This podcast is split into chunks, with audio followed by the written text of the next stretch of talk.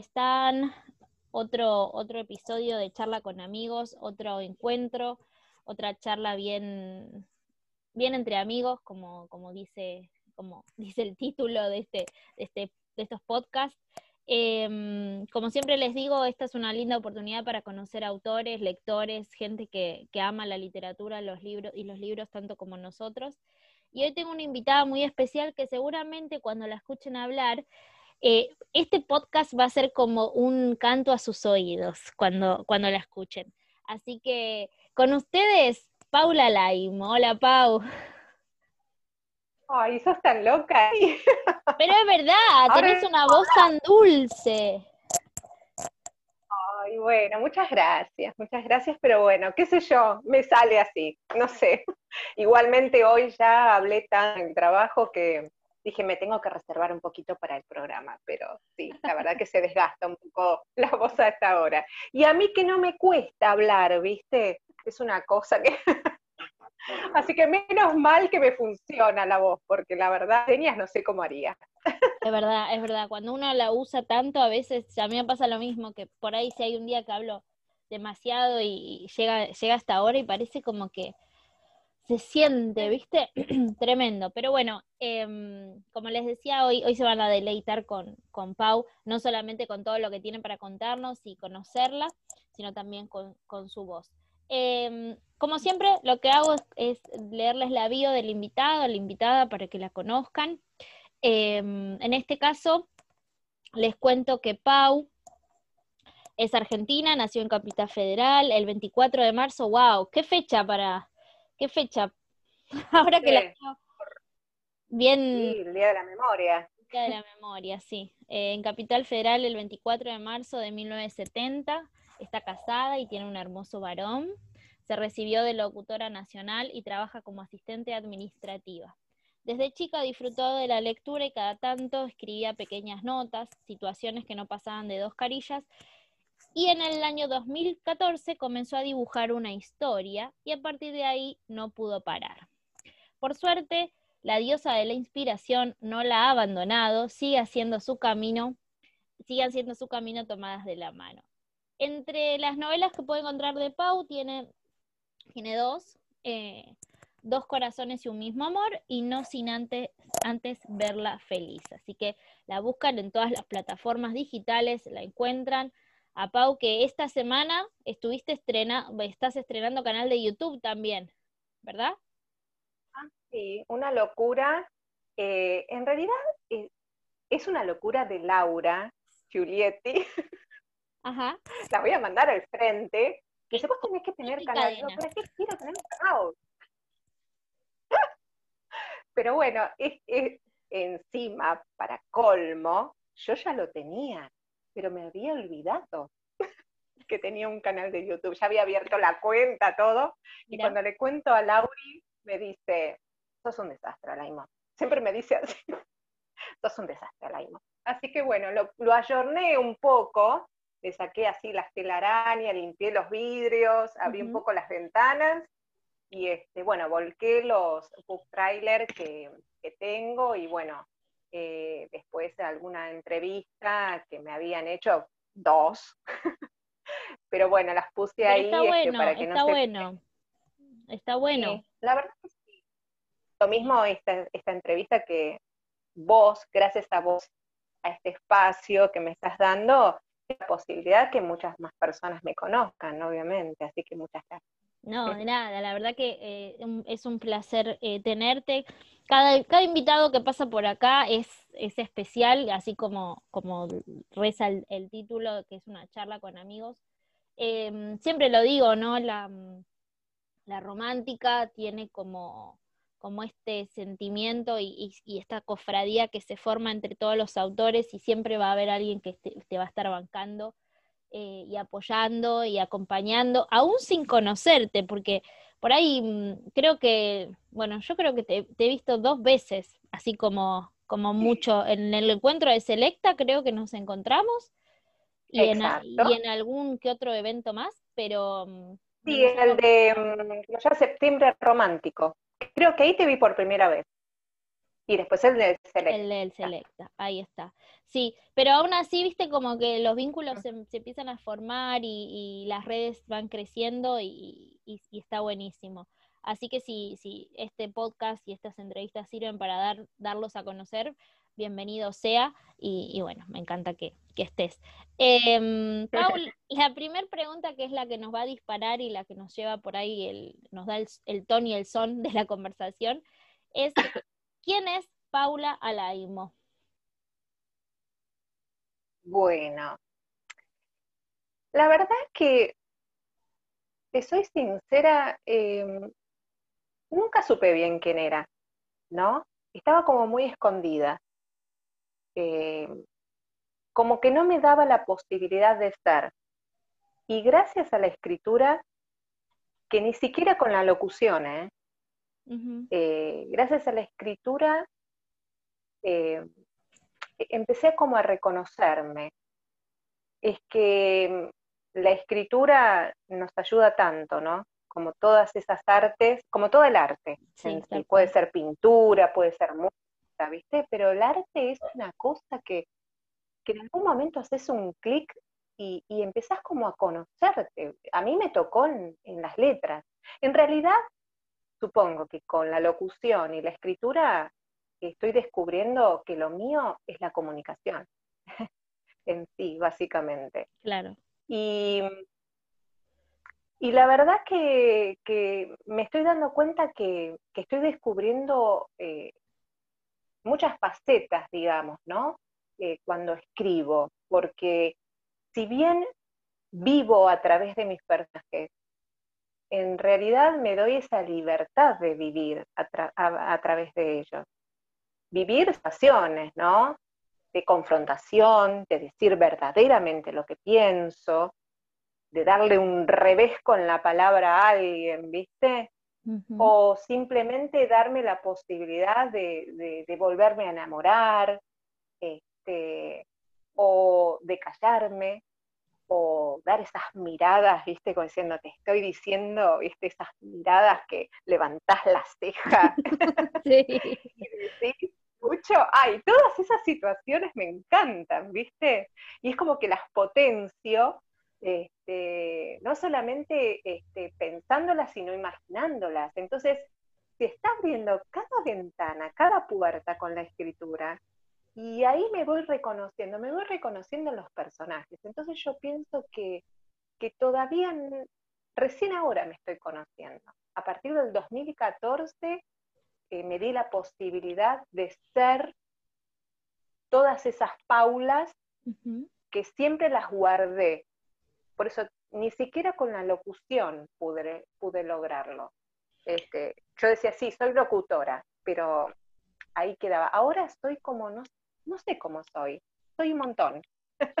Claro, porque Creo que... sí, además digo, ¿no? Uno, yo pienso eh, que que decís, bueno, de chica o, cuando sos, cuando recién empezás a, soñar en lo que querés hacer de tu vida, vos, qué sé yo, hay gente que lo tiene muy, de, muy definido, ¿no? Lo que quiere hacer y está muy bien, pero muchos andamos polulando por ahí como probando y, y tocando acá, tocando por allá. Y creo que la escritura te da la posibilidad de ser todo y más de lo que soñaste, porque, o sea, e, en cuestión de profesión, en cuestión de, como vos decís, de, de, de carácter, porque quizás vos no sos capaz de, eh, o, con tu personalidad, de hacer semejantes o de crear situaciones en la vida real, ¿no? De responder así, de ir para adelante o quedarte o lo que fuese, que los personajes te dan ese vuelo que es, es mágico. Así es, así es.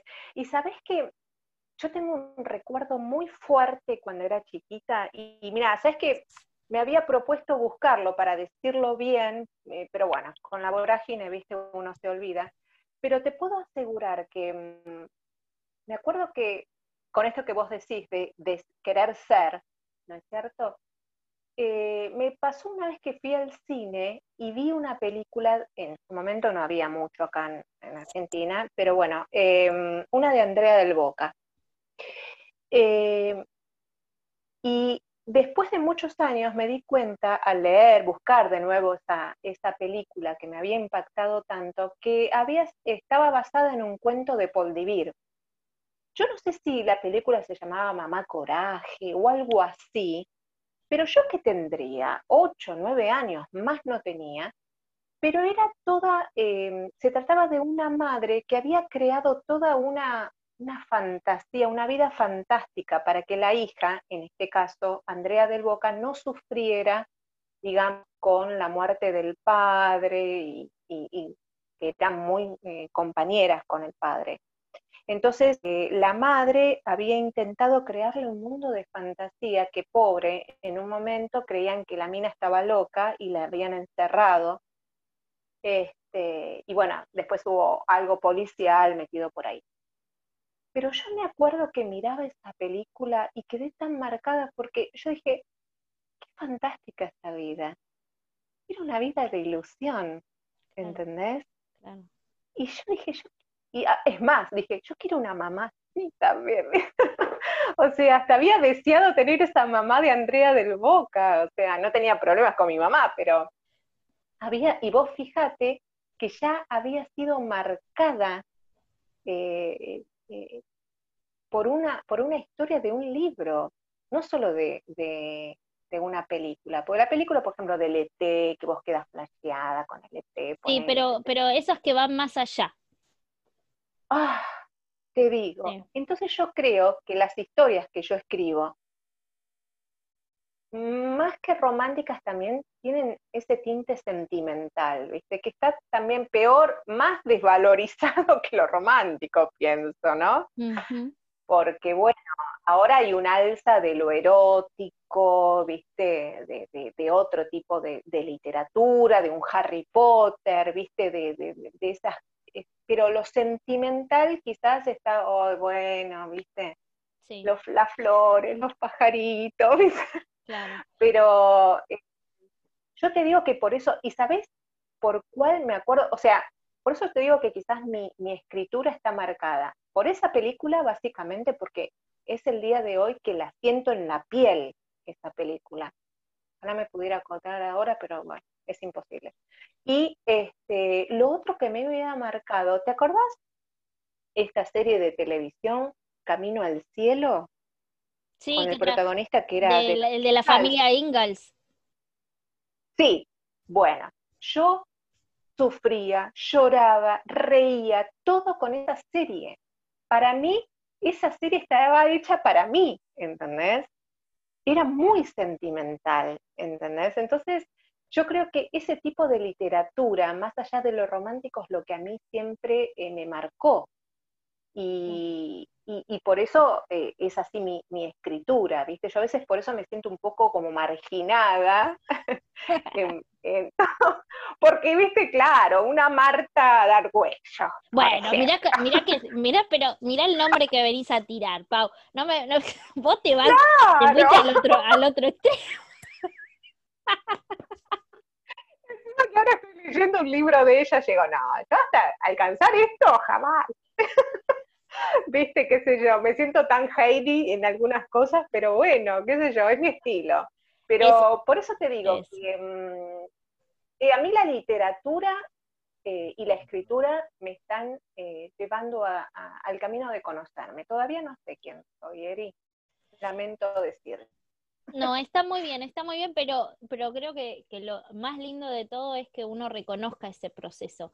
Como que mm. hay un momento en el que salís como, como que cruzas el umbral de algo que no, no sé si llamémosle zona de confort, llamémosle rutina, llamémosle la vida que nos aplasta y, nos hace caminar, viste, como un túnel, todos para acá, todos para allá. Eh, y hay un momento que como te salís, viste, cuando vas en la ruta y pisas el, el como el, el, el bordecito. ¿La sí, y decís, oh, ¿y esto? ¿Y ahora? como un redescubrirse que está buenísimo, está muy bien. Em, Pau, dijiste 2014 que fue ese momento que, como que te animaste a, esto, a escribir, a encontrar en las letras y a liberarte por ahí a través de ella y empezar a conocerte. Em, ¿Cómo fue ese, ese descubrimiento? Mira, eh, la verdad que fue todo eh, raro, porque yo en ese, en ese tiempo, bueno, ese año había fallecido mi papá y tenía también mucho eh, conflicto en la oficina donde trabajaba. Y entonces, no sé por qué dije, bueno, quiero retomar otra vez el tema de la locución, porque bueno, yo en algún momento había tenido una continuidad, después lo dejé, me aboqué mucho a, digamos, a, un empleo que tuviera un sueldo fijo, una obra social, o sea, la vida misma, básicamente. Em, y lo había dejado un poco porque, bueno, es inestable el, tema de la radio, ¿viste?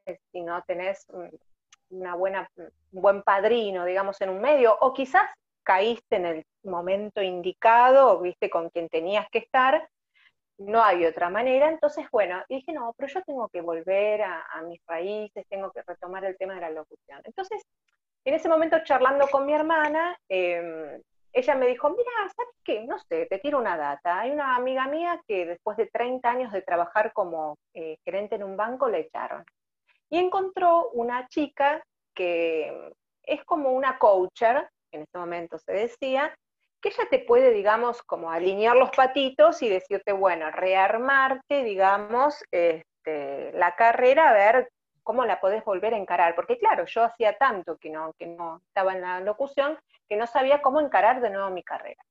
Bueno, y entonces este, me contacté con esta chica divina, que todavía seguimos en contacto. Y hablando de esto, de rearmar mi carrera, mejor, porque vos, fíjate todo lo que tenés en el baúl por todo lo que traía. Pues llegaba, no sé, yo no, hice mucho. Y cuando empecé a tirarle la lista de lo que había, de lo que había hecho, que loco, hasta que no lo verbalizás, no te das cuenta. No, jamás. Entonces, bueno, nos reuníamos los sábados en un bar a charlar, qué sé yo, y no sé si, como yo le digo, pues se llama Mara. Digo, yo no sé si me tocaste algún otro botón ahí adentro, porque en el proceso que con ella mi carrera de locución, abrió esta historia de no sin antes verla feliz. Una mañana me despierto con una imagen. Yo igualmente siempre, como contaste en la bio, escribía cositas, pero nada, no pasaban de dos carillas. Entonces apareció una imagen, apareció gente hablándome, viste que después dije, ah, son personajes. Claro, no, no estoy loca, no estoy loca, por favor. No estoy loca hay gente contándome una historia. Y entonces, bueno, tanto anotar, tanto anotar, que después me di cuenta que una cosa iba avanzando de una manera y que no se cortaba, ¿viste? Porque dije, bueno, se corta en la carilla 3 y hasta ahí llegué. Bueno, y hasta que siguió, siguió, empezaron a hablar mi personaje, hasta me tuve que agarrar cualquier libro y ver cómo se escribía un diálogo, porque yo no tenía ni idea cómo se escribía. Entonces, el guioncito, ¿viste? ¿Qué sé yo? Eh, todo, el diálogo interno, las comas, los entre paréntesis, qué sé yo, ¿viste? Todo eso lo tuve que ver de cualquier libro que tenía en la biblioteca, no tenía idea de nada. Y bueno, y hasta que después de un año dije, bueno, hasta acá, fin, acá llegó la historia. Dije, bueno, esto es una historia, esto es una novela, ¿qué es esto? Y también charlando, como verás, no tengo problema para la charla, charlando con un compañero en la oficina, le, dije, ¿sabes que me parece que escribí un libro? Y mi compañero, que es un tarado, porque son de esos divinos tarados, me dice, Rubia, ¿qué, qué? ¿Qué hiciste qué? Digo, no, tonto, le digo, me parece que escribí un libro, pero no sé qué hacer ahora con eso. Y entonces me miraba como entrecerrando los ojos, le digo, ¿qué? Esteban se llama. Me dice, ¿qué? ¿Qué pasa? Me dice, que ahora que me decís, hace poco me, encontré con mis compañeros de la primaria a través del Facebook y hay una compañera que algo me dijo, que no, sé qué está haciendo con libros. Bueno, averigua, le digo. Me tiene la data hacia la mitad. Y me, al rato me dice, che, ¿sabes que se puso una, una productora literaria? Me dice, ¿por qué no hablas con ella? Bueno, contacté a esta persona y ahí empezó a abrirme una cosa que era la autopublicación, que llegó, ¿quién está hablando esta mujer? Claro, encima, eran tres socias. Encima vos saliendo de, la frase, creo, no sé, me parece que escribí un libro, como encontrarte con este... o sea, vos fijate el nivel de conocimiento de del, tema, claro. O sea, los libros están en la biblioteca, ¿entendés? O sea, lo que yo hice, no sé qué hice. Bueno, pues eran tres socias, me dice, mándame el manuscrito. Una vergüenza. Los microrelatos en mi cabeza, pobre. Cuando lo lea va a decir, ¿qué le digo a Esteban que su compañera es una tarada? Que escribió cualquier cosa. Bueno, sí, a ese nivel. Cuestión que a las dos semanas, claro, yo contaba las horas, dos semanas que estuvieron leyendo la historia, y cuando me dice, ¿tenés un minuto? Me manda un mensaje y yo dije, ay, pobre, y me empecé a transpirar yo, ¿viste? Más por mi compañero, vos fíjate a qué nivel. Digo, pobre, ¿no? El otro no va a saber cómo decirme que no les gustó. Me dice, Paula, esto es una novela y la vamos a llevar para editar. Cuando me dijo eso, yo, la verdad, no sabía, o sea, me quedé con el teléfono en la mano y miraba la ventana.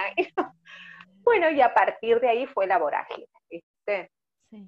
Temas correcciones, todo lo que sabemos nosotras, pero para mí era, era otro todo mundo. nuevo, todo era otro mundo. Yo digo, ¿dónde me estoy metiendo? Hasta me ponía nerviosa, vos fijate, o sea, nada, totalmente primeriza en todo. Claro, aparte, tu y bueno, y ahí perdón, tu llegada, digo, fue eh, sí, sí. como un, poco involuntariamente, no es que, que decís, bueno, eh, tengo esta historia, la escribí y, bueno, mm, a ver qué pasa. Y mira, fue como un viaje. Un viaje loco. Y bueno, es más, la chica que, las chicas, fueron tres chicas que la leyeron, me dijeron, ¿vos hiciste alguna vez algún taller literario? Le digo, nunca, nunca. Dice, pero la verdad hubiera creído que hiciste un taller.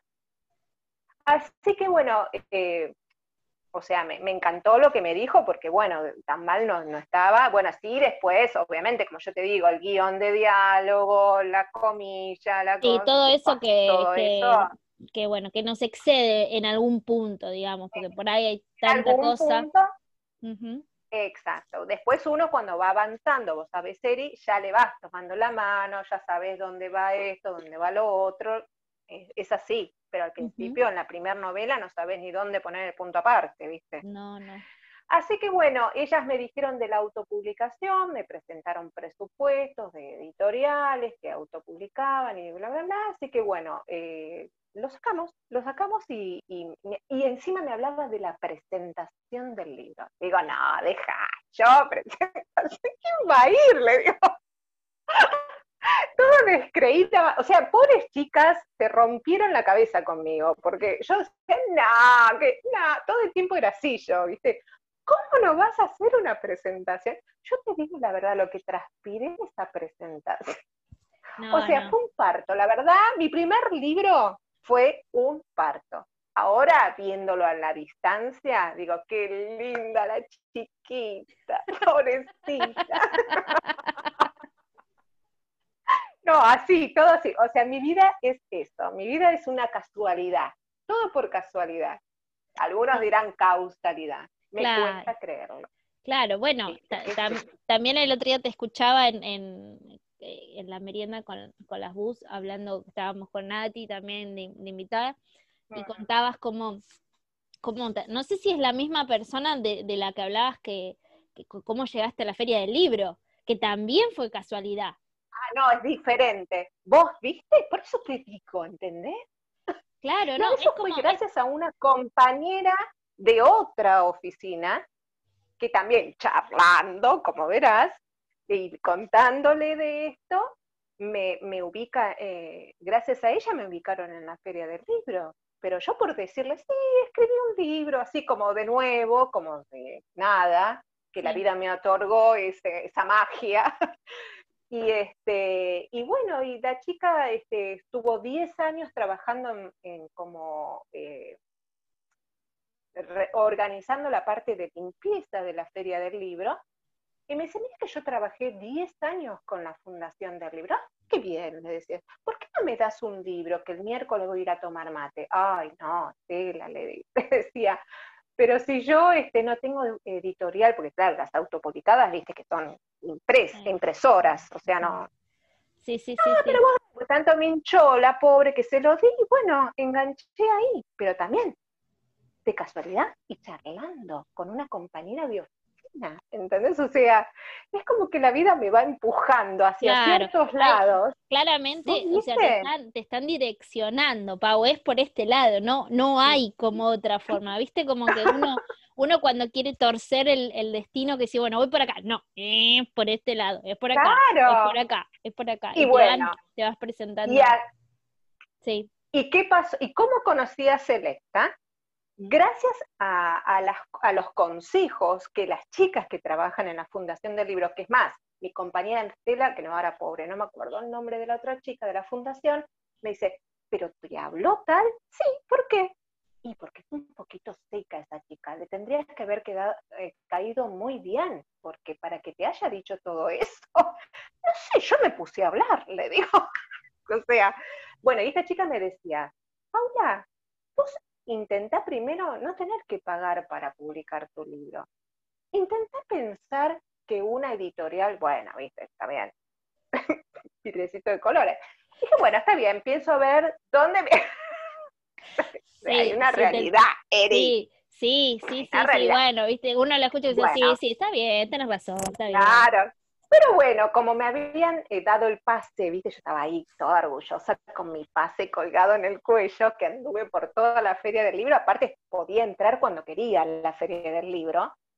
Este, y entonces dije, bueno, a ver, fui stand por stand. Digo, bueno, a ver, dice, vos tenés que imaginar tu historia en una editorial. Me fui a la más grande, ¿viste? Claro, no íbamos, no, si vamos a soñar, soñemos a lo Claro. alto.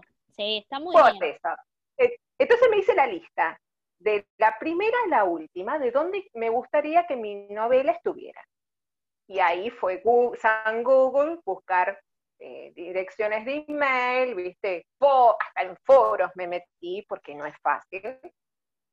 Y bueno, habré mandado, qué sé yo, los 20 mails más importantes y después que esos eran opción A, después opción B y después opción C, ¿viste? Y de los opción A me habrán respondido dos. Y me habrán dicho, gracias, olvídate. Sí. Pero bueno, así habían pasado como, como un mes y medio, dos. Yo ya había empezado a escribir una historia que todavía no la saqué. Y entonces abro mi Hotmail y veo que ni siquiera vi de quién era, podría haber sido un virus, este, y leo, estimada Paula, primero ante todo quería pedirte disculpas. Y yo digo, ¿what? ¿Qué me está pidiendo disculpas? Entonces empiezo a bajar, bajar, a bajar. Lola Gude de No, Selecta, me imagino tu cara. Random House. Me quedé- así me agarró, sí, viste, como un susto, ¡ah! así, y quedé así mirando la firma. Entonces volví los ojos para arriba, dice, porque usted envió una, un email este, en una casilla que ya estaba olvidada. Yo digo, qué divina esta mujer, pensaba yo en la oficina. Claro, porque divina que me andá a saber. disculpas. sí, sí, sí. Aparte, eh, Paula Alaimo, que está en Capital Federal en una oficina y la otra en España. ¿ves? O sea, vos imaginate mi mundo, mi imaginación. Entonces, este, mm, claro, yo al principio la había contactado porque dije, bueno, ya no sin antes con la feria llegó a su fin. Ya está, ya llegó. Voy a ir por la que estaba escribiendo que ya la había terminado por otro lado. Entonces me dice, bueno, mándame el manuscrito. Unos nervios, me dice, ¿sabes lo que pasa? Igualmente vas a tener que esperar dos meses porque entramos en receso de vacaciones. Así que ponele, eran, no sé, mayo, junio, eh, julio, y me dice, en septiembre volvemos a hablar. Imagínate que yo lo habré mandado el primero de julio, ya el 2 de julio revisaba la bandeja de entrada. Porque nunca, claro, nunca tranquilidad, Ah. nunca tranquilidad. A- aparte, qui- quizás canceló las vacaciones y ya me respondió el 2 de julio. Yo estaba esperando en septiembre. Ay, Pau, yo soy O sea- igual, yo soy igual, te escucho y, y es tremendo. Y a veces, ¿Sos de Aries? no, soy de Géminis, pero soy re ansiosa. re ansiosa, como que, viste, manija, manija. Y a veces no, está tan bueno porque como que te chocas de ah. frente con un mundo que no, que no camina a la par de uno, ¿viste? No, te da esa sensación como todo muy lento. Como que, ah, dale, vamos, vamos, activame, te lo pasé, te lo pasé la semana pasada, dale, no lo vas a poder leer. No, y bueno, yo tengo varios diciendo, te lo digo mañana, mañana estás, no, te tengo que decir ahora, no mañana. Bueno, cuestión que, eh, imagínate, estuve dos meses todos los días mirando el, correo, a ver si Lola había cancelado sus vacaciones. y encima no miras solamente el de entrada, el spam, no vaya a ser que se habrá ido para el otro lado. No deseados, el no deseados es como bandeja de entrada. bueno, entonces, este, le dijo, a partir de septiembre, ¿vos podés creer que el primero de septiembre encuentro el mail de Lola Gude? Bueno, cuando lo abrí, me dijo, lamento decirte que no entra dentro de lo que sería la romántica esta historia. Me quería cortar la pero dije, no importa, no importa, no importa, no importa, esta no será. Dije, y yo le fui sincera, le dije, mira, la, la verdad qué pena, me había hecho ilusiones. Y divina, ella me dice, no te agobies, me dice, cuando tengas otra, me dice, pásamela, que yo la... Y ahí el pajarito carpintero, de no sin antes verlo feliz, decía, decirle que estoy yo, decirle que estoy yo, decirle. Entonces este, le digo, mira Lola, le digo, yo tengo una que la autopublique. Yo no sé si ustedes editan ya eh, novelas que uno autopublica, ¿viste? ¿Qué sé yo? Dice, mira, mientras que los derechos de autor sean tuyos, pásamelo. Y al día siguiente, ah, no, a los dos días me dijo, nos quedamos con esta historia. Así que dije, nah, me estás jodiendo. Le digo, o sea, no sin antes, no tenía que llegar sola a la feria del libro tenía que llegar a Selecta. Así que esa novela ha tenido un recorrido, ha tenido un recorrido. Y quizás siendo la autora que soy ahora, que uno, viste, dicen que va madurando en su escritura, este, gracias también a los talleres que ahora estoy haciendo, eh, mi gran profesor Pablo Gaiano, que es mi gurú, este, me doy cuenta que había una manera de escribir que no es como la que estoy haciendo ahora, pero te digo que no la cambiaría lo más mínimo a esa novela porque me ha dado tanta satisfacción, tanta satisfacción que digo, así tiene que estar siempre, no hay que tocarle nada, tiene que seguir como está, porque uno a veces dice, che, me hubiera gustado quizás cambiar esta parte, no, no la reviso, la dejo así porque así tiene que estar. Y estoy muy orgullosa de esa novela porque como mi hijo me hizo mamá, este, esta novela me hizo escritora. Claro, claro. Es, eso, eso es muy loco porque por lo general cuando, cuando nos preguntan sobre, sobre esa primera historia, sobre ese primer eh, escrito, viste que uno se, yo no sé, con un látigo, viste, lacerándonos la espalda como diciendo una cagada, que era, viste, esto y esto es así, como le erré y esto me parece súper cliché y qué sé yo, a los ojos de hoy, ¿no? Después de un camino recorrido. Pero está muy bueno lo que decís porque también habla de, del esfuerzo y la dedicación y, y, de que, y de que le pusiste en ese momento y que eso es lo que uno creo que tiene como no, no olvidarte y no solamente en, esto que nosotros hablamos de libros y de historias y de novelas, sino en, todo lo que haces a lo largo de, la vida, ¿no? Porque por ahí es ese primer trabajo, ese primer día de trabajo donde llegaste y te mandaste todos los mocos y las macanas habidas y por haber, tiempo después y qué boluda, mirá lo que hice. Pero en ese momento estabas aprendiendo, estabas dando todo lo que, lo que todo con lo que contabas, con las herramientas que tenías en ese momento. Y eso, eso de, estar orgullosa de, tu historia me parece fabuloso. Sí. y porque además, em, los, los, o sea, de los pocos lectores que tuve, porque no, no soy de tener gran, así, una cadena de lectores, ¿viste? Pero bueno, porque estoy recién me están conociendo, pero las personas que han podido leer esa, esa novela, y no solamente mujeres, ¿eh? ah, he coleccionado cuatro hombres en el historial de No Sin Antes, realmente les ha gustado, les ha gustado y les ha llegado la historia, ¿viste? Y tiene que ver eso con lo sentimental, con Camino al Cielo, ¿viste? Claro, claro, claro. Tal cual. Sí, sí. Vos decías, hablabas de este género que decís como que, que es el paria, de por ahí, de, de decís, bueno, ¿Por qué crees que es así? ¿Por qué crees que eh, no, le, no, no se le da el lugar eh, a e, el que se merece o el que, o el que debería tener por ahí? ¿Por qué crees? Mira, ¿sabes lo que pienso? O sea, obviamente es una opinión muy personal. Obvio. Eh, pero me parece eh, que, los gustos en la literatura y en, y en, el cine y en lo visual y hasta en las series de Netflix, si se quiere, está eh, como muy, eh, ¿cómo te puedo decir? Muy, es como que todos a los bifes, ¿viste?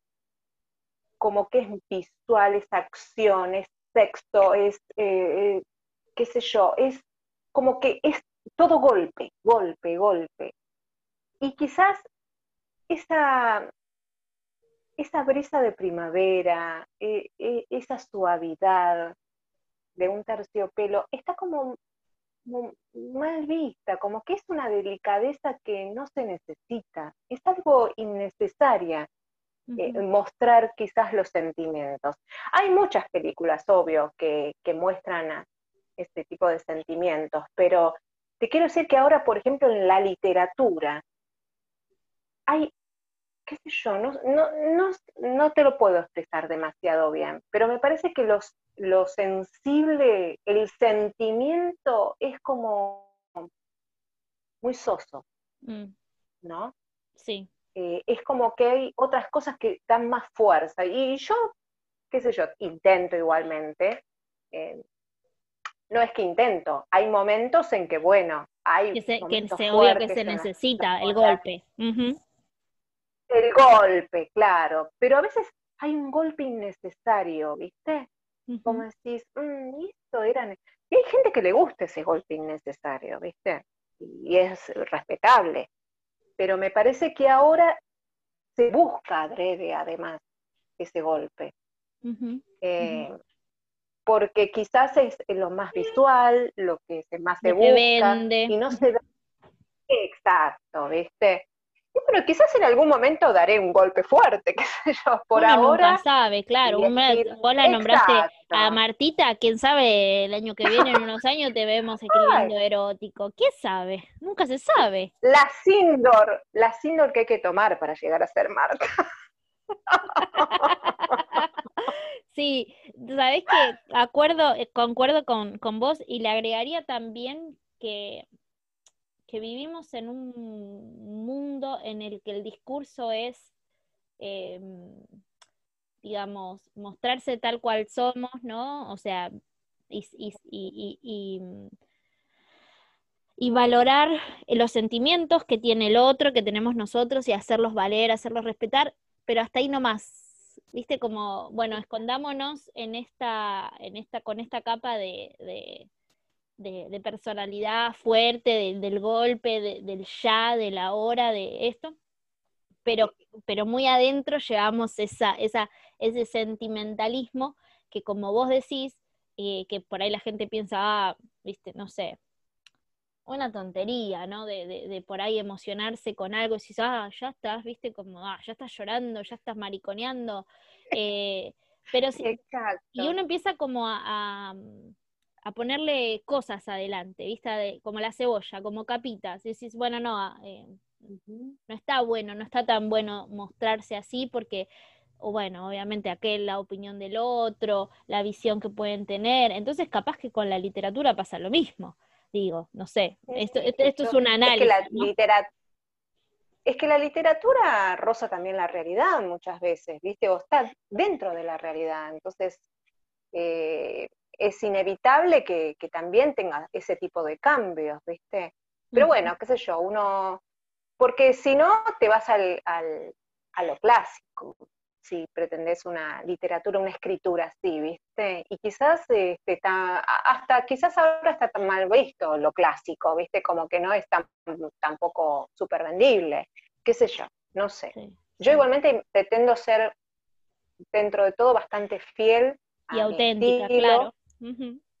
Sé que quizás, porque mm, el género romántico sentimental quizás es, oh, es una flojera, no hay chispa, no hay sal, vértigo, ¿viste? Pero yo no pienso así. Lo que pasa es que, bueno, hay que entender que, no todos los lectores buscan este tipo. Romántico, sentimental. ¿Entendés? Es como mucho, pero, pero bueno, qué sé yo, con este tipo de, de literatura es la que yo me, me siento como mucho más como pato en el agua, ¿viste? Y está este, perfecto, por ahora, está perfecto. Claro. Está perfecto. Y además, eh, yo el otro día, eh, bueno, cuando empezamos a hacer los, los vivos con, con Cami y, Mimi y Anita del festival, y una vez que terminamos con las entrevistas, que hicimos varios vivos así individuales y Cami hablaba de, del proceso de creativo y y esas cosas, ella en un momento dijo algo como, bueno, a ver, para, para cada libro hay un lector y hay lectores, ¿no? Porque uno como que a veces los que, los que estamos en este, en este camino, como a quién no le gustaría que todos nos lean y les encante lo que escribimos y que salgan maravillosos y, diga, chicas, no sé, en vez de uno nos compren de a cienes, ¿viste? Sería maravilloso y que amen nuestra, nuestras historias. Pero también hay para todos los gustos, como vos decís. Oh. Yo creo que, mm. que, también es encontrar el lugar, nuestro lugar, y, y si vos, te, como, como estás diciendo, que, que tu objetivo, y me parece genial que te mantengas en, en esto que tanto te gusta, que disfrutás, que por ahí puede que la vida te guíe para otro lado, uno nunca sabe en qué, en qué puede Viste mis casualidades como son. Claro, claro, tal cual. Y, está buenísimo que, te mantengas auténtica a lo que a lo que vos en este momento o en ese momento de la escritura quieras contar. Porque para mí se traslada, Pau, no sé si vos estás de acuerdo conmigo, creo que cuando un autor da lo mejor de sí y se siente como que como que ese es el, la historia que quiere contar y vivirla y, traspasarla, el, el lector la, la, la toma. Exacto. Si no queda como artificial, o sea, es un artificio nada más, ¿entendés? O sea, tanto, y es más, o sea, el arte es difícil también, en el arte es difícil también de transmitir, porque quizás lo que vos querés transmitir no se capta, ¿entendés?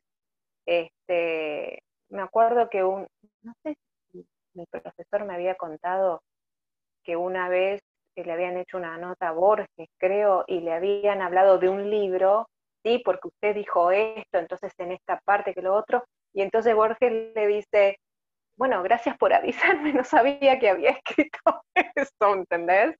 O sea, la interpretación está en cualquiera. Es individual. o sea, es, eso, es muy subjetivo. Así que bueno, viste, yo me relajo y eh, trato de escribir o sea, no es porque digo, bueno, si al que le gusta, le gusta, y que no. No, trato de relajarme y mostrar que realmente lo que a mí me gusta escribir puede gustar.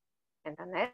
Entonces, no, no me pongo en la cabeza, viste, en el hecho de decir, oh, esto no está dentro de la moda o del ritmo. De claro, que, no te pese, que no te pese el, el, el, otro, el, lector o, eso, eso, está, para nada. está buenísimo, eso está buenísimo, porque, porque también creo que te aleja, que es lo que, no sé si, bueno, de los, de los que conozco no, pero quizás hay algunos autores que, que como le encuentran el, como el punto, ¿viste? Donde, donde, como, bueno, la pegué con esto, y dale, dale, que te dale, que te dale. No importa si fuese si, fue que a ellos les gustó, si les interesó, si querían contar esa historia, no, eso vendió, esa fórmula resultó y, ahí vamos, no importa lo demás.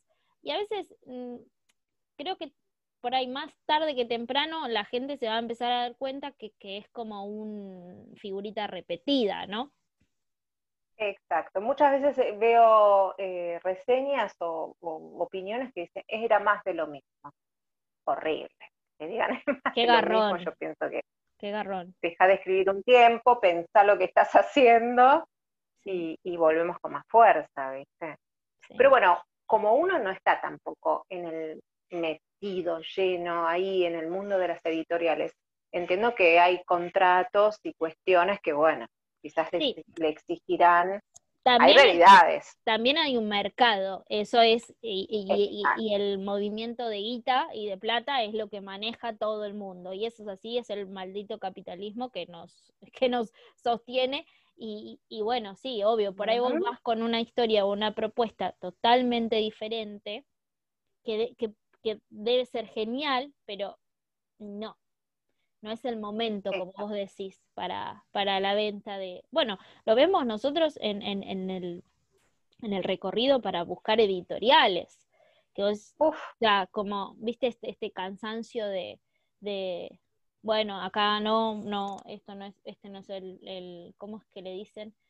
Eh, como que no se ajusta a nuestro catálogo, como no, esto, esto no, esto no. Entonces como vas como cerrando ventanitas y, bueno. Pero bueno, a eso Pero lo, bueno, lo bueno está, exacto, porque lo, como yo digo, plan A, editorial. Plan, B, autopublicar. ¿Entendés? Sí. Pero si vos tenés ganas que la historia se cuente, que, que la vean, va a ser. Antes quizás esto de no autopublicar, bueno, estabas más esclavizado en decir, bueno, no hay editorial, muere en un cajón, ponele. O máximo lo publicabas en blogs, viste, este, para ir haciendo conocer tu historia.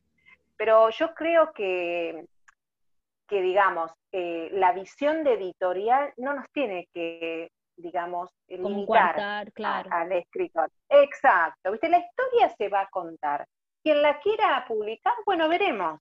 Eso ya es, es otra cosa, pero en el hecho, yo por ejemplo, cuando me pongo a escribir no pienso, uh, esto si no se publica, entonces ¿qué hago? No, yo voy, viste, para adelante, cuento la historia, y después cuando la termino y sé que está preparada, recién ahí pienso, bueno, vamos a buscar y veremos hasta dónde llega, ¿viste? Y así, por ejemplo, me está pasando con la trilogía, que fue la que escribí después, que no sin antes verla feliz, que ahora, bueno, está en manos de, de Mimi, este, corrigiéndose, que pobre, no sé si fue buena idea que la haya tomado.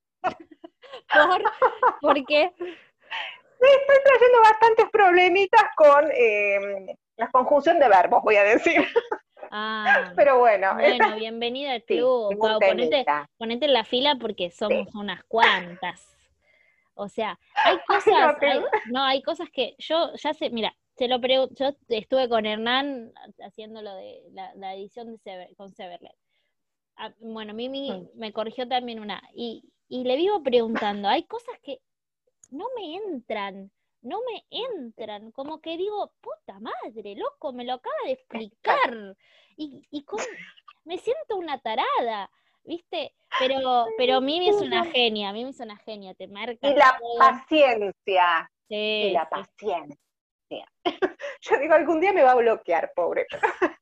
Mientras que no me bloquee, aprovecho. Bueno, y, estás con, trabajando con esta, eh, con esta trilogía. Sí, esta trilogía la, la terminé en el 2015. Imagínate los años que tiene.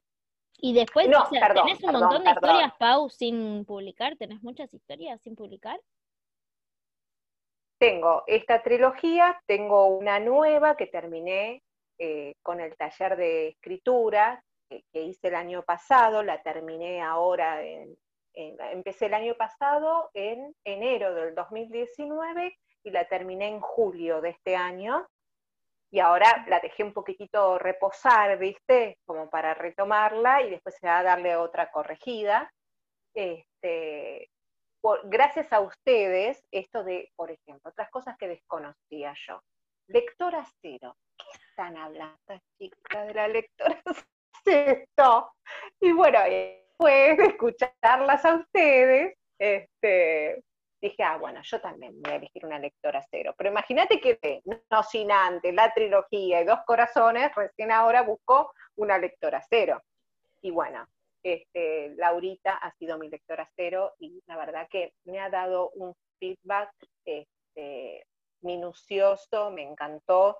Este, hay cosas que tengo que, obviamente, como digo yo, eh, limar asperezas, ahí tengo que limar asperezas, pero en sí la historia la verdad me gustó y eso me anima, ¿viste? Bueno, eh, otra, esto da para una novela, como siempre yo pregunto, pongo fin y digo, esto da para una novela. Pero bueno, es que lo estoy trabajando con mi profesor del taller, este, que a él también le parece que está bastante madura la, la novela, y estoy escribiendo otra de otro proyecto para Selecta, que es así, me está dando un poquito de cabeza porque es la primera vez que escribo una histórica.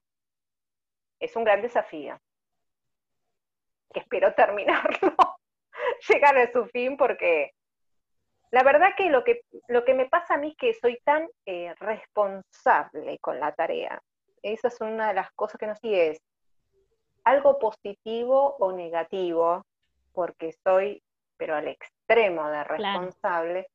Y entonces, o sea, por más que yo tengo la historia en la cabeza, pero ahora ser verosímil con la época me está matando. ¿Por qué? Porque hasta, mira, pero escúchame, eh, ¿había kioscos en esa época? Claro, si el otro que iba a comprar un chocolate, ¿dónde lo Te preguntás Pero fíjate en lo mínimo. Todo, todo, todo, todo. Entonces tengo que abrir el San Google para fijarme si en tal año había kioscos, poner. O sea, y ¿se ponía pañuelo en la garganta? O no sé, buscando moda de ese año para ver si se ponía el pañuelo en la garganta. Claro, es un laburo tremendo, tremendo, porque es, viste, eh, un paso para adelante, tres para atrás, dos pasos para adelante, cinco para atrás. Yo por eso eh, dije, admiro a las chicas que le encantan la histórica, porque yo jamás saldré de la contemporánea, porque esas cosas a mí ves, es más, estuve tres días que no pude escribir, porque me, me captó la cabeza tanto la responsabilidad de buscar detalles de la época, que por más que yo sabía cómo, qué es lo que quería decir, no me salían las palabras. Así que bueno, por suerte estoy aflojándome un poco, digo, un día escribo, otro día averiguo, ¿viste? Y de última lo voy maqueteando eh, a medida de los capítulos, cuando avancen, pero te digo la verdad que me está dando un dolor de cabeza.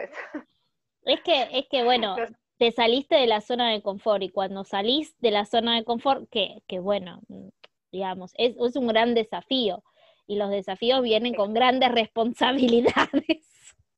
Uy, Dios, sí, no, si querés ser, digamos, una, una autora que creíble dentro de todo, ¿viste?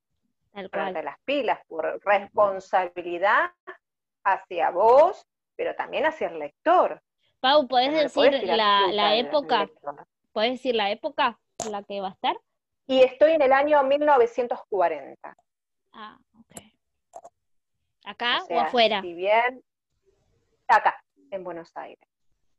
Entonces tengo que, y justo es una época que está la Segunda Guerra Mundial, que está bien, en nuestro país no ha tocado eso, pero obviamente son noticias que vienen de, pero también en nuestro país empezó a pasar un montón de cosas. Entonces, viste, tengo que ponerme a estudiar libros de historia, por lo menos en algún comentario que hagan, o por lo menos por qué no consiguen tal cosa. Bueno, porque el barco que venía de tal lugar no pudo llegar porque está hundido. O sea, mínimo, ¿entendés? O sea, son cosas que tengo que ir palpando y que yo sé que existen talleres también de escritura histórica, de, de género histórico. Pero bueno, me embarqué, digamos, en una responsabilidad que ahora no podría. Llegué tarde al taller, digamos.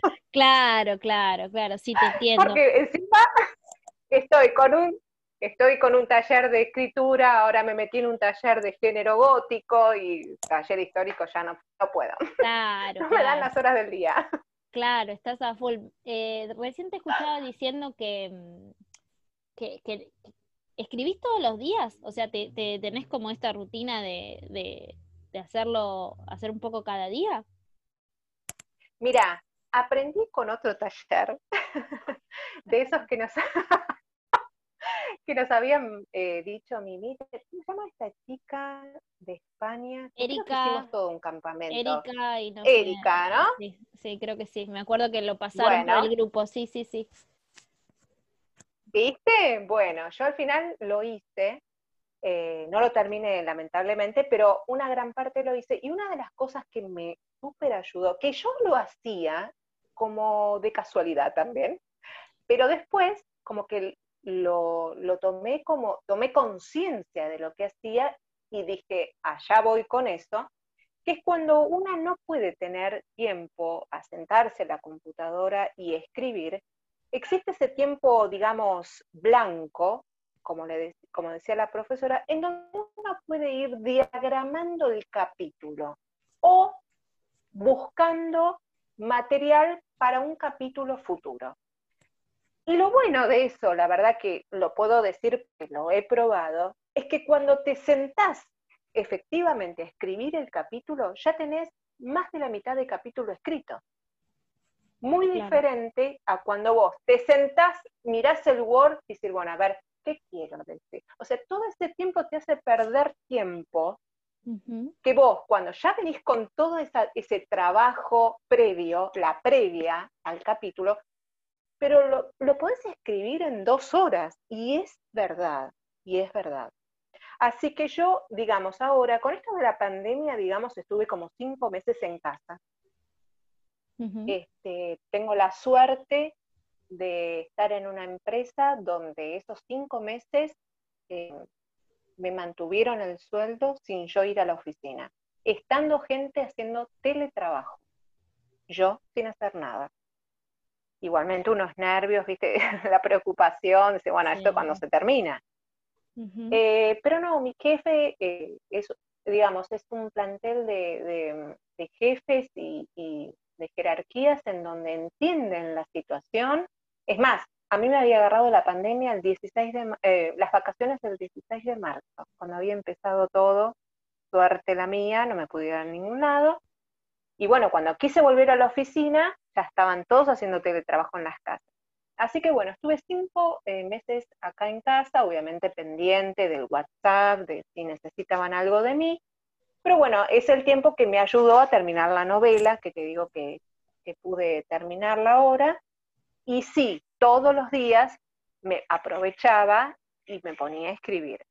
Ahora que se está reabriendo todo, yo estoy comenzando a trabajar desde desde el mes pasado comencé a trabajar una semana sí, una semana no, porque nos dividieron en grupos. Como dice mi jefe, y, se escucha horrible, pero bueno, si un grupo se me enferma, tengo al otro. Con todos los recaudos, porque encima yo estoy en atención al público. Este, entonces, bueno, la semana que estoy trabajando, en los momentitos que tengo libro, voy organizándome y voy en, notas en el celular diciendo para el capítulo tal, ver tal cosa, escuchar tal tema, porque a veces uno está escuchando música y dices, qué bueno lo que dijo, tal cosa, eso me sirve para que haya un despunte en reacción del personaje. O sea, voy diagramándome. Y a la semana que estoy en casa, ya, viste, meto todo en el Word. Y la verdad que me parece muy productivo y, me sirve bastante, me sirve bastante. Así que una semana en la computadora, la otra semana organizando el trabajo. Eso está bueno. Eso está bueno para la gente que está del otro lado y que, y que por ahí a veces eh, uno se asusta de, o, se preocupa más que nada de, que por ahí no y, no tengo tiempo o, o, tengo un rato y, bueno, uno puede seguir como pensándolo y creándolo eh, sin tener que, sentarse. Y cuando, como decís, tenemos el espacio, ¡pum!, escupimos todo y ahí ya tenemos el, capítulo o, mucho, gran parte de, él. Eso está muy bueno. Pau, ¿cuál es tu, tu sueño literario?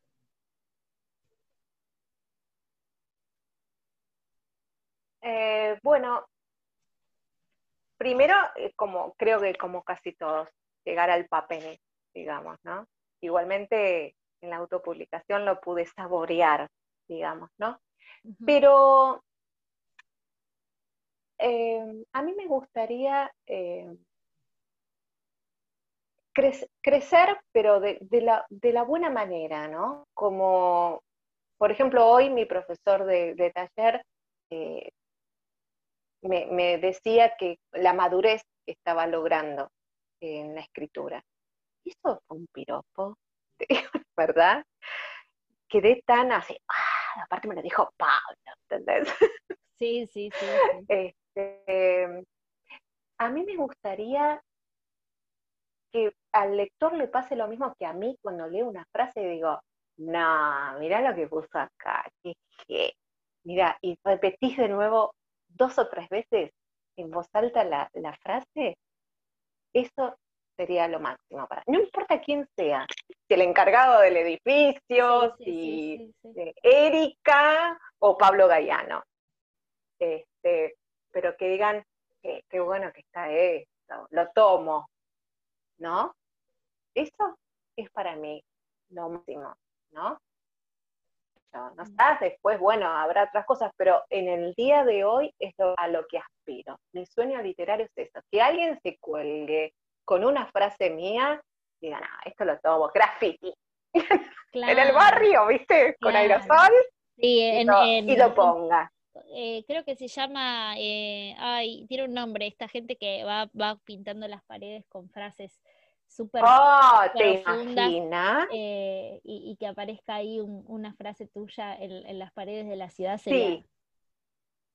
Qué loco, ¿sabes qué, Pau? Estoy pensando de la simpleza que, que, de, las, de lo simple que estás proponiendo, de algo tan, tan como palpable, tan como decir, no, te estoy, no te estoy diciendo producime Netflix, ¿viste? No te estoy diciendo hacerme una serie de Netflix, ni, ni una cola de un kilómetro de gente firmándome el libro, ni, ni, ni, ni, el stand de la librería más eh, conocida del mundo, sino un, que, se queden con, que, todos nos quedemos con algo tuyo. Eso es eh, fabuloso. Eso es fabuloso. Sí, me encantaría.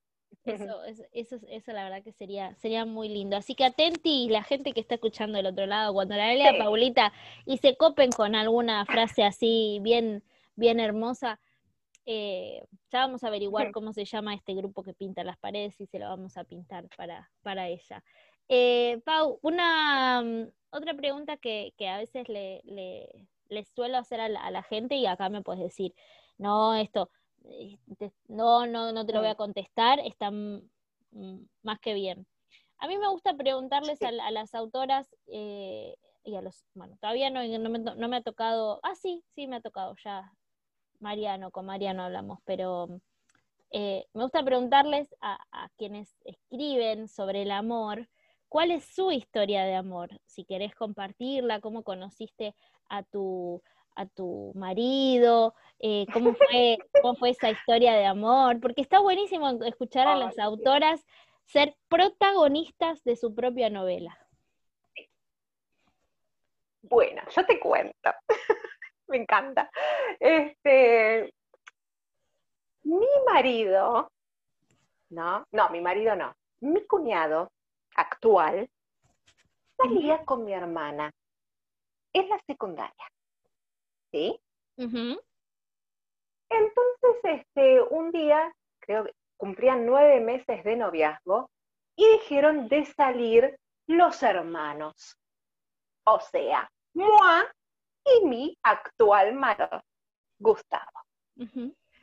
Yo estaba más que nerviosa, porque mi, mi, adolescencia también fue traumática. Con los varones, viste, yo no, los miraba y salía corriendo al baño.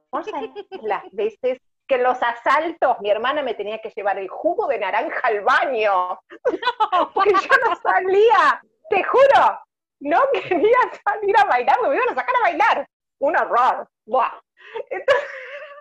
Entonces, bueno, salimos, salimos, qué sé yo, y yo le preguntaba, ¿y qué, qué le hablo? Me decía, cualquier cosa, me decía mi claro, ella la canchera, ya tenía novio, yo que era nada, un cuatro de copa. Pero no se, entonces no se conocían, digamos, o sea, ellos eran novios, pero usted nunca se habían visto ni nada. Nada, nada. Bueno, salimos los cuatro.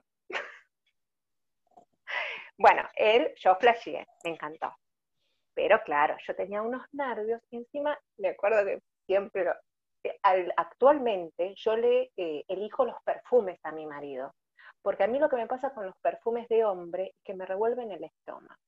Imagínate, no sé qué perfume se había puesto. Joder, me que estabas... con el perfume. No, no, no, vomité ni nada. Pero, te, pero tenía miedo. Ah. Claro, entonces yo agarraba y bajaba un poquitito la ventanilla del auto, pues nos fueron a buscar en auto. Fuimos a tomar algo en una confitería por Palermo y claro, yo sabía, ¿qué hablo? Porque yo tenía en ese momento 15 años, ¿viste? Yo no sabía de qué hablar con él. Por eso, ¿viste, Erika? Claro, bueno, pues... claro. Yo pensé que estaba diciendo 18, 19, pero 15, ah, 15. ¿Y cuántos años tenía? Y Gustavo me lleva un año, sea, 16, ah, eran dos, eran dos nenes. Sí. Cuestión que este, esas típicas caminatas en que la parejita estaba adelante y yo con el otro atrás. ¿Qué le hablo? ¿Qué le hablé? Me la pasé toda la noche hablando de mi gato negro.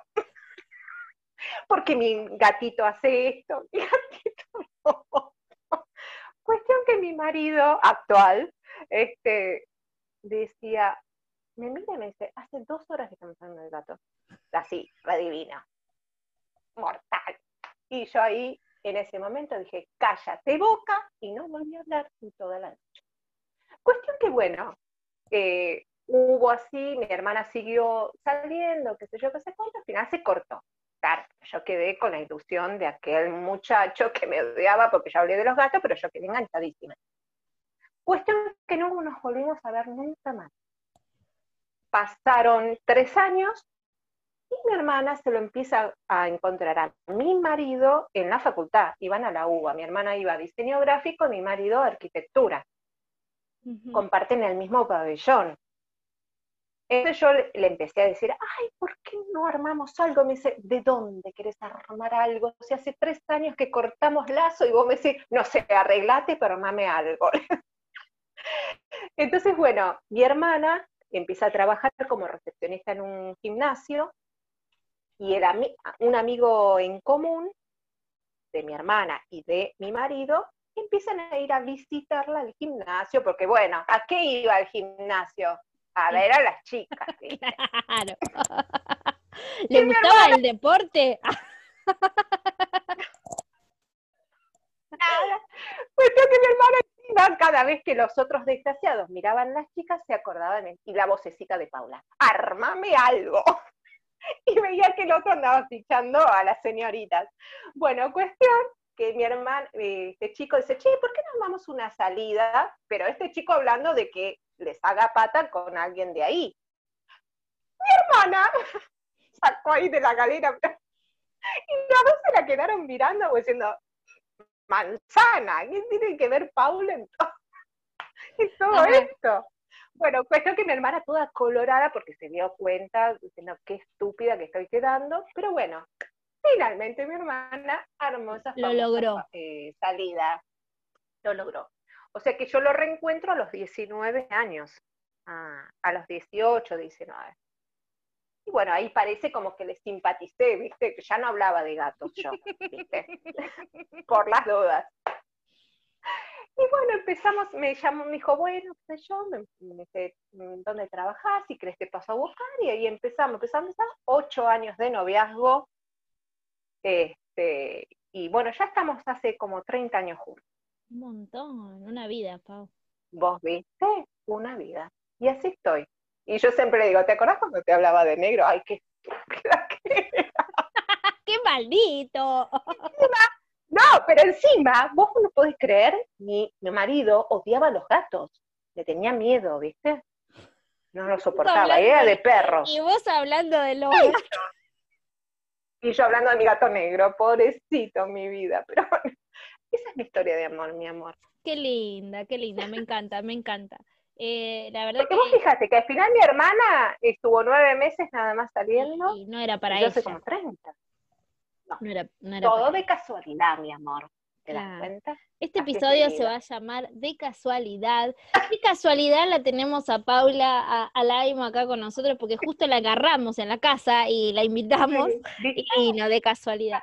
Este, la verdad, Pau, que es muy linda, hermosa la charla hoy con, con vos. Eh, pasamos por todos los, lo- los estadios, nos matamos de la risa con, con, un, tu, con tu... Y creo que me parece que escribí un libro. Sí, Y, y bueno, está está, eh, está buenísimo haber podido conocerte más. Eh, espero que la hayas pasado igualmente. lindo. Ay, yo Este, chocha estoy, ¿eh? Si, si- si querés seguimos charlando, no sí, tengo que- problema. Viste que cuando empezamos a hablar es como que se nos va, se nos va el tiempo y si no fuese que la vida Sí. del otro lado sigue corriendo de esto que, que nos sigue, viste, como llamando a, a- al hacer, eh, nos podríamos quedar en esta burbuja por, por todo el tiempo que, que fuese necesario, ¿no? Es- eso, es- eso es la- lo lindo de, de juntarse a hablar con la gente que comparte como la misma, eh, co- como que está en la misma sintonía, tal cual, tal cual. Así es. Eh, así que bueno, desde ya yo te súper agradezco por, por haberte sumado eh, y te vuelvo a repetir que, que fue un placer y espero que, que lo hayas disfrutado vos también. Yo súper agradecida con vos, Eri, de verdad. Me encantan estas secciones tuyas, se te escucha tan lindo, tan fresco, es pero totalmente disfrutable estos momentos, en serio.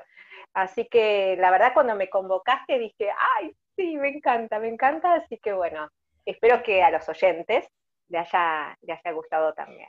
Sí, me alegro. Y, desde ya te digo que vos tenés que hacer algo con esto, con esa voz tan linda que tenés, eh, porque bueno, esta es una buena forma. Yo no pensaba que era tan, que pensé que era más difícil la cosa, eh, pero no lo es tanto, así que te guiño un ojo, aunque la gente no nos vea, para que, para que, te, le- para que te le animes a los podcasts, porque tú tenés, Bueno. tenés una voz tan linda, tan preciosa, que me parece que podría... Te voy a decir algo, Eri. Dígame. Escucho dos podcasts, los de Erika y los de Luis Novarecia. Ah, bueno, qué honorazo. ¿Viste? ¿Viste, mi amor? Es así, me encantan los dos, así que me reparto entre Luis Novarecio y Erika. Qué linda, qué linda. Un, qué- un lujazo, un lujazo para mí. Y, y bueno, espero que pronto no, nos, nos cruce el camino, que estos Nos podamos ver. que se nos pase toda este, este, esta época media, Oh. media, media loca y que volvamos a los eventos, a los besos, a los abrazos y, y a, y a disfrutar de, de esto. A, la gente del otro lado le decimos gracias también por acompañarnos hasta el final de este podcast.